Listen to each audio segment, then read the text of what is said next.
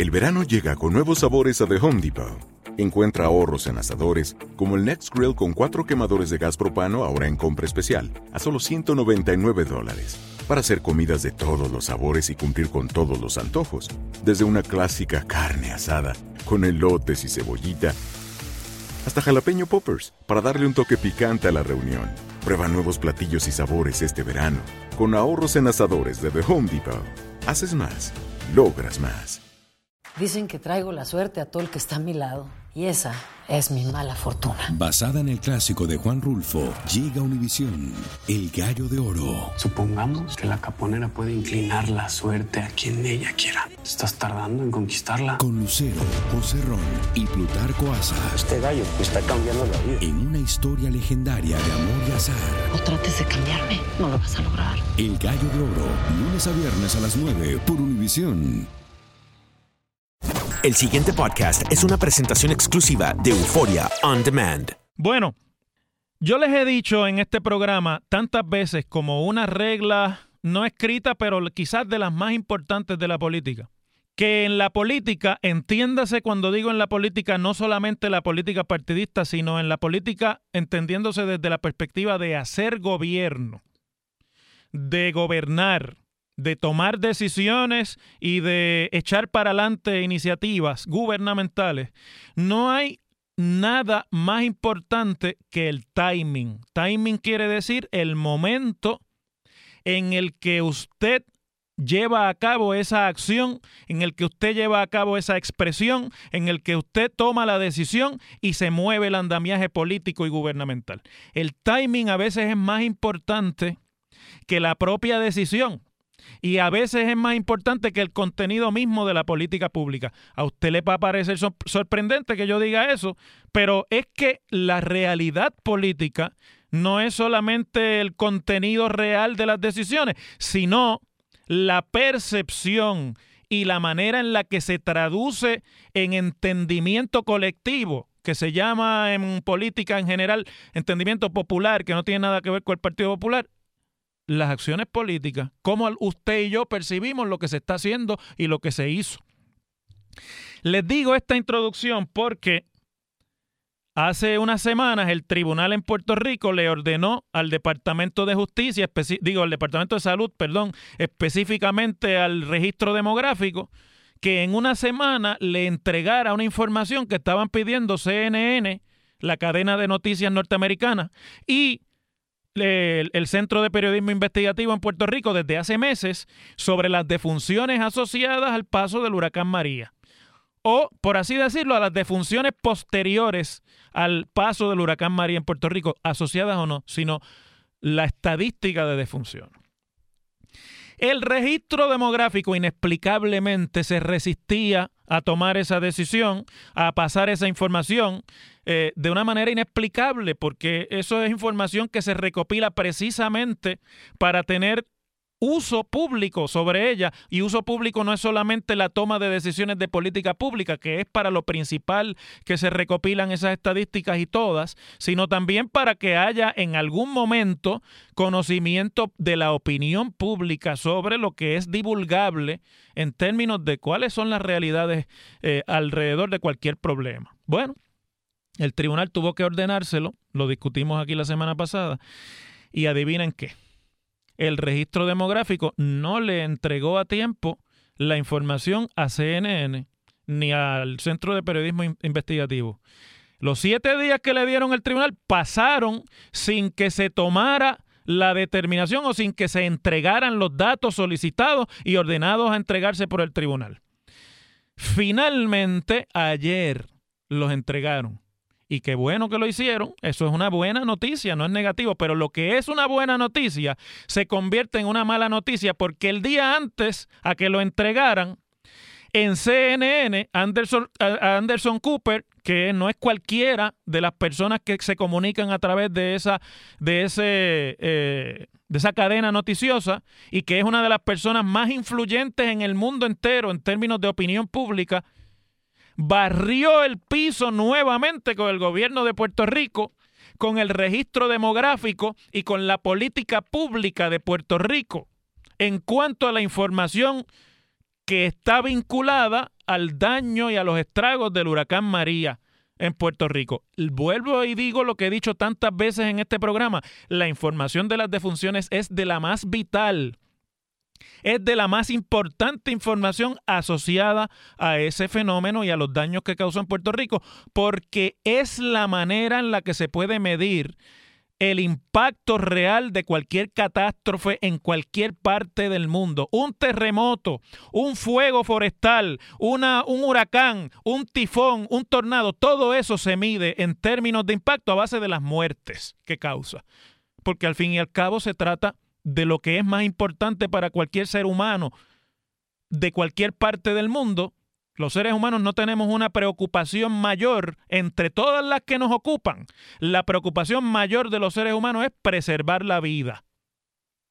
Y esa es la que está directamente vinculada al daño que puede causar una catástrofe. Bueno, pues finalmente el registro demográfico le entregó o informó hoy que ya le entregó gran parte, oigan la frase, gran parte de lo indicado por el tribunal al Centro de Periodismo Investigativo y a CNN sobre las muertes de María. Tarde, qué bueno que lo entregaron. La información ahora tendrá el uso público que deba tener, pero el, el efecto, el daño sobre la falta de transparencia está perpetrado doblemente porque tuvieron que ir al tribunal, el tribunal lo ordena, le da siete días y el registro demográfico no puede cumplir la orden del tribunal en el tiempo que le dieron y tiene que hacerlo más tarde y vino el bateo por parte de la prensa internacional. Otro bateo adicional sobre el manejo ineficiente, la falta de transparencia y el poco control que tenemos en Puerto Rico de cosas tan sencillas como la estadística de muerte. Una reunión en la que se entregaron sobre 24 mil documentos al mismo tiempo que se radicó ante el, tribunal una, moción informativa eh, y de cumplimiento de orden. Según se expone, el registro demográfico tomó las provisiones para que la información que sea eh, sensitiva pues no sea divulgada como debe ser y como es natural que haya que tomar provisiones porque se trata de circunstancias particulares que afectan la vida de seres humanos aunque estén muertos. En Estados Unidos, mientras tanto, un grupo de congresistas, 11 senadores y 11 miembros de la Cámara de Representantes, todos demócratas, les reclamaron al director de la Agencia Federal de Manejo de Emergencias, la famosa FEMA, que se llama Brock Long, y al secretario de Salud de los Estados Unidos, que se llama Alex Azar, que rindan cuenta sobre los datos que tiene el gobierno federal en torno a este asunto, porque la incompetencia sobre el manejo de María no es solamente de las agencias locales, hay mucha incompetencia de FEMA, hay mucha incompetencia federal y eso también tiene que salir a la luz, porque aquí hay que determinar si fue que la emergencia fue de tal, de tal proporción que los federales no sabían cómo bregar con ella, o si se trató a Puerto Rico distinto a cualquier otra jurisdicción en términos del auxilio necesario de las agencias federales cuando ocurren este tipo de, de catástrofes. Le están pidiendo a FEMA que revele los datos de cuántos residentes en Puerto Rico solicitaron la asistencia para funeraria, funeraria para gastos de funerarios. Eh, y además indicaron que el Departamento de Salud de los Estados Unidos movilizó a Puerto Rico un equipo de operaciones para lidiar con asuntos funerarios, el DMORT por sus siglas en inglés, eh, y que deben informar cuántos cuerpos fueron recuperados y evaluados por esos funerarios. Entre los que están detrás de esto está la senadora Elizabeth Warren de Massachusetts, una de las más liberales miembros demócratas del Senado, y la congresista Nidia Velázquez de Nueva York, que ustedes saben que es puertorriqueña. Y además le pidieron que informen cómo van a atender, y esta es la parte importante aquí, las discrepancias que existen en torno a las muertes causadas por el huracán María en Puerto Rico, o sea, porque todo el mundo tiene un conteo distinto aquí, y si harán cambios en la política pública federal en base a la experiencia con el huracán María. Todo esto se reduce a no solamente el asunto de las muertes, sino a la realidad de que este es un asunto que en Estados Unidos se ha tornado altamente político y que es uno de los discursos principales en este momento del Partido Demócrata y de su ala liberal, especialmente de las facciones de ese partido que tienen influencia sobre la política latina, sobre la política hispana en los Estados Unidos, porque se acercan unas elecciones congresionales y los demócratas la quieren ganar y quitarle el control del Congreso a los republicanos, y además porque se quiere utilizar este asunto como una evidencia de que la administración de Trump fue incompetente y que no estaba preparada y que no se trató adecuadamente a los ciudadanos norteamericanos o a los ciudadanos americanos de Puerto Rico. ¿Ven por qué les dije cuando empecé el programa que el timing, el momento en que se hace algo y cómo se hace, es a veces más importante que lo que se hace. Las cosas como son. En WKAQ se abre el aula del profesor Ángel Rosa. Conoce de primera mano cómo se bate el cobre en la política. Las cosas como son.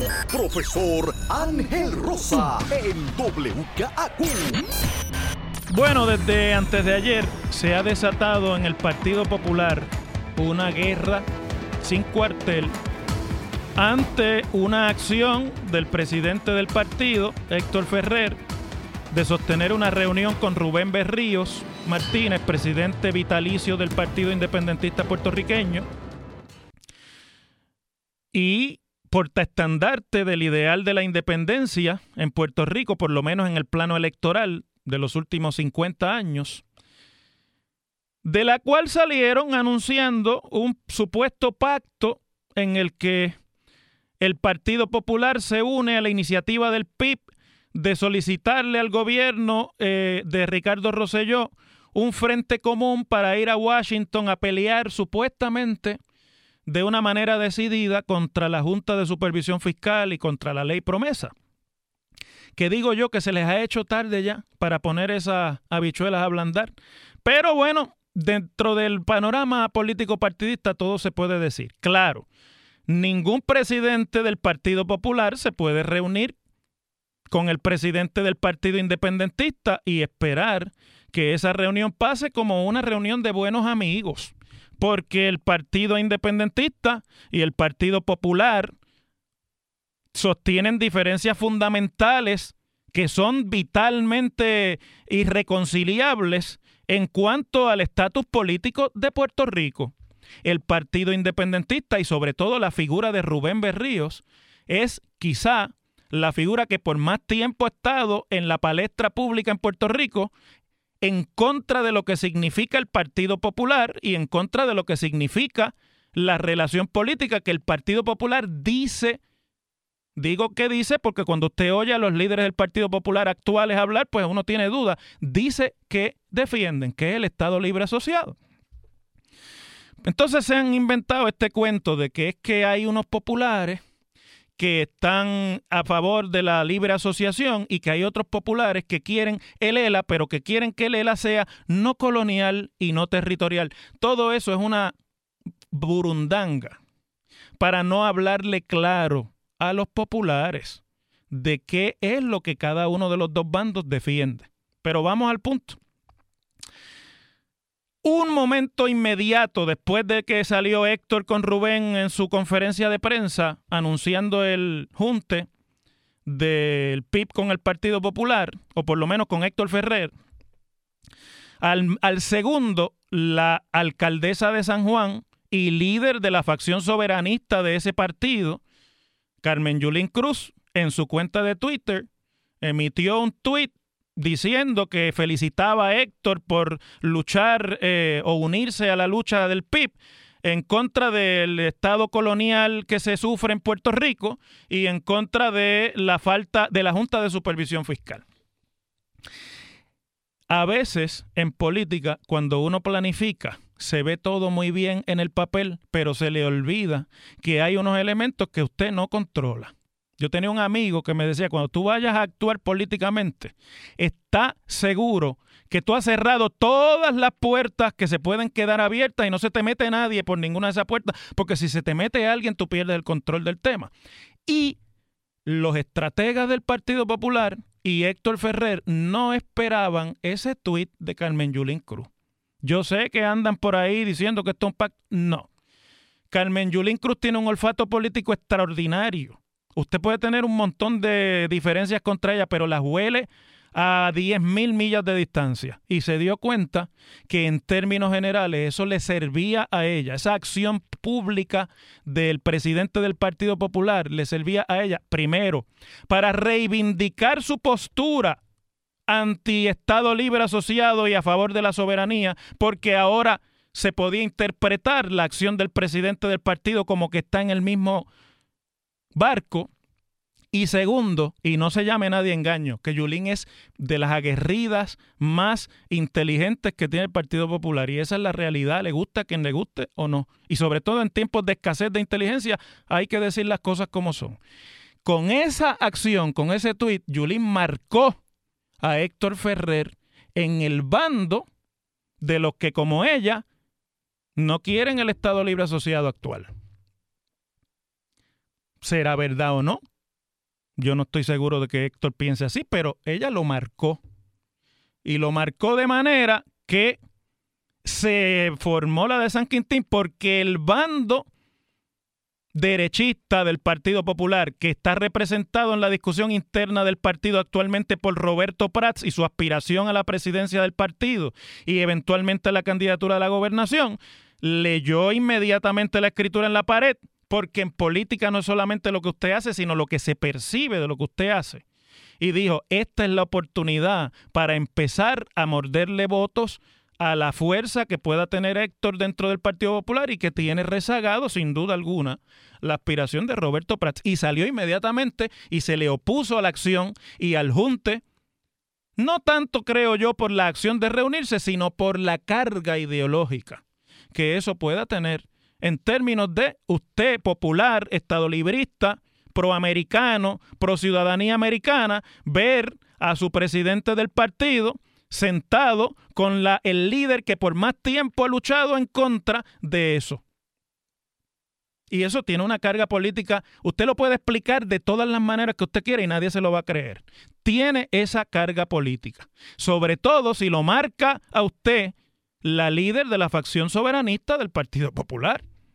Y entonces, bueno, en ese momento ha comenzado un bombardeo al interior del Partido Popular que tiene a los populares prendidos en fuego en los últimos dos días y que lo único que yo creo que delata abiertamente es que en el Partido Popular hay un vacío enorme de liderato y que no hay realmente en ese partido una figura que comande a los populares como por ejemplo en sus tiempos fue Muñoz o como por ejemplo en sus tiempos fue Hernández Colón o como en sus tiempos fue Sila Calderón, o como en sus tiempos fue hasta Alejandro García Padilla, que todo el mundo podía tener críticas, pero todo el mundo decía, con este es que, porque hay que ganar. Esa, eso no está en este momento presente en el Partido Popular.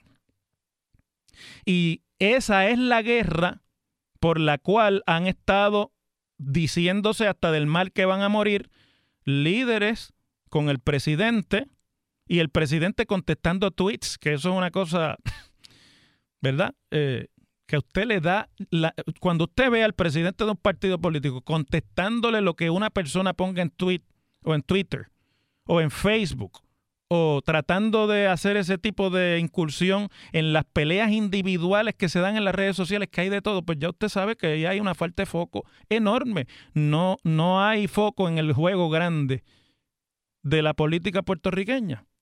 Y así, pues obviamente no se le puede dar dirección, no digo yo un partido político, a nada. Usted tiene que tener claro cuál es el foco.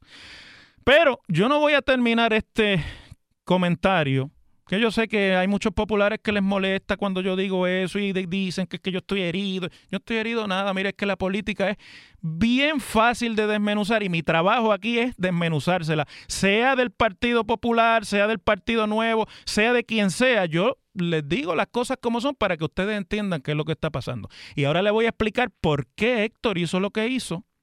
Y porque ya les expliqué por qué Yulín hizo lo que hizo y por qué Roberto hizo lo que hizo. Ahora les voy a explicar qué es lo que mueve a Héctor, a este amor encontrado con el PIB y con la facción soberanista a la que ayer en una entrevista con Ferdinand Pérez en televisión decía que no, que eso son, que lo que pasa, que son buena gente, pero que no sin decir lo que decía cuando era aspirante a la presidencia del partido, que es que esos son independentistas y que se tienen que decidir en lo que sea. Ayer no, ayer decía que no, que, son buenos populares, pero que lo que pasa que son populares soberanistas como los hay estadistas. O sea, estaba jugando el juego del mareo político que es bien común. Miren, le voy a explicar qué es lo que pasa. Me quedan unos minutitos para hacerlo. Las encuestas le dicen a Héctor Ferrer y a su grupo que dentro del Partido Popular Héctor Ferrer está sólido, tiene buenos números dentro de los populares. Hay una serie de factores que ahora yo no tengo tiempo aquí para explicarles, que hacen que de lo que hay en este momento discutiéndose dentro del Partido Popular, él sea la figura más fuerte en cualquier contienda primarista. Y eso, pues, chévere. Por eso es que usted lo oyó ayer diciendo el que, que me reten, que me pongan una querella y, y, oyen a todos ellos diciendo que venga la primaria, que se tiren a la primaria. En el fondo la primaria no la quiere nadie, pero hablan así basándose en los números que las encuestas le dan, ¿verdad? Lo que también esas encuestas dicen es que fuera de ese grupo de leales que se llaman Corazón del Rollo, donde Héctor tiene un apoyo mayoritario según las encuestas en el Partido Popular, no tiene ningún apoyo fuera del Partido Popular. Héctor es una de las figuras percibidas en la política puertorriqueña como uno de los políticos más tradicionales que existen en la política esa política que cada vez es más impopular, ¿verdad? De los políticos que siempre dicen lo mismo, que siempre hablan de lo mismo, de lo no colonial y no, no territorial, y después cambian y ya entonces la cuestión es de la soberanía, etcétera, etcétera, y del respeto y demás. Y eso hace que no sea una figura atractiva para electores de afuera del corazón del rollo del Partido Popular. Y como en Puerto Rico las lealtades de los corazones del rollo de los dos partidos son tan fuertes, normalmente el electorado que va y viene con facilidad es el electorado de esa otra parte del espectro político puertorriqueño, que es el electorado independentista. Y ahí la figura fuerte del Partido Popular se llama Carmen Yulín Cruz, en ese grupo estoy diciendo de los electores de afuera del Partido Popular que creen en la soberanía o en la independencia o en lo que usted le quiera poner como nombre. Y Héctor sabe que en ese mar para él es más fácil pescar con acciones como la de ayer, de reunirse con Rubén y de lo no colonial y lo no territorial, pero creo en el ELA, pero no colonial, pero no territorial, etcétera, que en el fondo son trabalenguas para no decir las cosas como son y tratar de marear electores en este momento en el que todo el mundo está decidiendo cómo yo me quedo con esto, porque ya han concluido que el gobierno está derrotado y que Ricardo Rosselló no es opción en las elecciones de 2020. De eso es que se trata. Todo se trata sobre eso. Lo que no esperaba la gente de Héctor y donde se le formó el revolú fue en el cariño y la marca con la que no Rubén Berrío, que lo que hace es cogiendo PON y el PIB completo porque bendito, cada vez son más inconsecuentes en la cuestión electoral puertorriqueña. Yo no digo que el discurso independentista lo sea, pero el PIB es absolutamente inconsecuente electoralmente en Puerto Rico. No tiene votos ni para cambiar el resultado de una elección. Pero en lo que no esperaban y en lo que la cosa le entorchó el rabo a la puerca fue en el cariño inusitado de, y el aplauso de Carmen Yulín Cruz y la facción soberanista a, las acciones del presidente del Partido Popular. Las cosas, les guste o no a mis amigos populares queridos, que yo sigo siendo miembro de ese partido y votar por él, pero aquí estoy haciendo un trabajo que va más allá de eso. Las cosas, amigas y amigos de todo Puerto Rico, aquí en este programa, como son. El pasado podcast fue una presentación exclusiva de Euphoria On Demand. Para escuchar otros episodios de este y otros podcasts, visítanos en euphoriaondemand.com. Dicen que traigo la suerte a todo el que está a mi lado. Y esa es mi mala fortuna. Basada en el clásico de Juan Rulfo, llega Univisión, El Gallo de Oro. Supongamos que la caponera puede inclinar la suerte a quien ella quiera. ¿Estás tardando en conquistarla? Con Lucero, José Ron y Plutarco Asa. Este gallo está cambiando la vida. En una historia legendaria de amor y azar. No trates de cambiarme, no lo vas a lograr. El Gallo de Oro, lunes a viernes a las 9 por Univisión.